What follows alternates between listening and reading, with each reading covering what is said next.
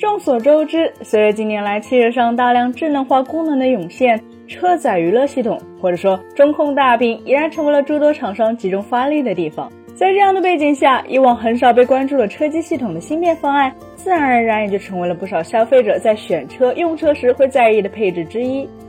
比如，我们三人生活就曾在早前为大家归纳过当时已知的各种车机芯片方案，并比较过它们的算力和技术先进程度。但有意思的是，即便是当时我们提及的一些车机芯片方案，有的直到现在都还没有真正量产上市。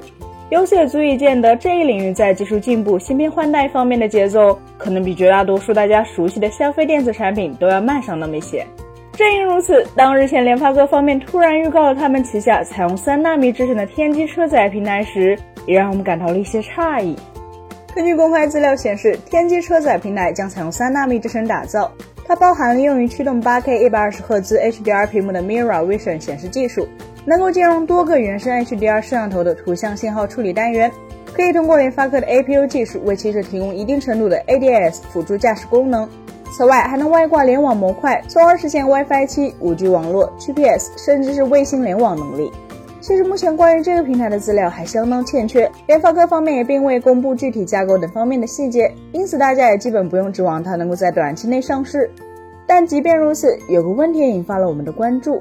那就是在车载娱乐平台用上三纳米制程，真的有必要吗？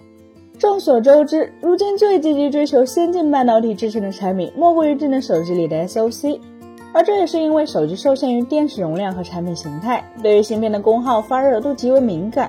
所以芯片的峰值功耗降低个一两瓦，可能就意味着手机的续航能够多出两三个小时，打游戏时的机身温度能降低好几度。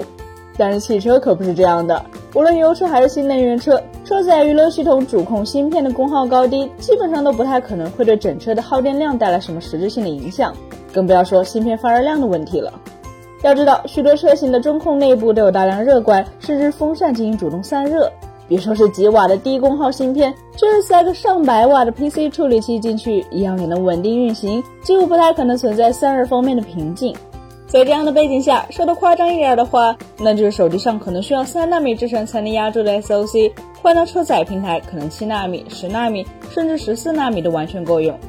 而且众所周知的是，越落后的制程虽然功耗和发热会越大，但制造成本也会相应的低不少。那么在功耗发热不会构成体验瓶颈的前提下，为什么车载娱乐系统的芯片不干脆是使用更老、更便宜的半导体制成生产呢？其实答案很简单，可能并非不想，而是确实做不到。首先，现阶段的许多车机芯片本身从底子上来说，与手机、笔记本电脑里所使用的芯片存在着千丝万缕的联系。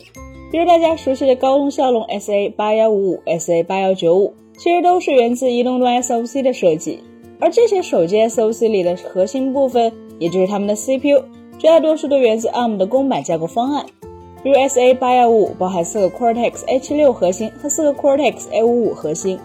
而这些 Cortex 核心在最初设计的时候，并没有考虑车机高功耗、高发热的特性，所以它们从最根源的架构上就已经注定了要与相对先进、省电、同时成本也更高的半导体制成绑定了。这又是什么概念呢？简单来说，比如 ARM 尚未正式公布的下一代超大核 Cortex X4，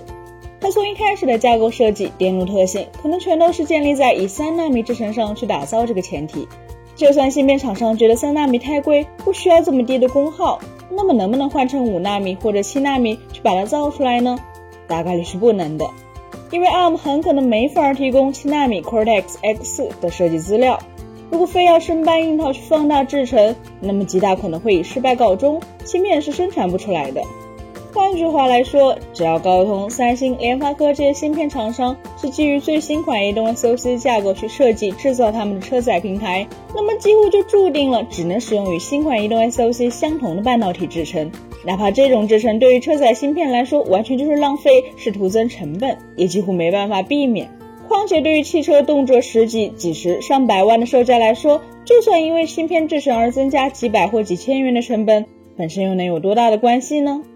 本期节目就到这里了，更多精彩大家可以关注我们三叶虫的官网或全民男同们账号查询更多信息。咱们下期再见，拜拜。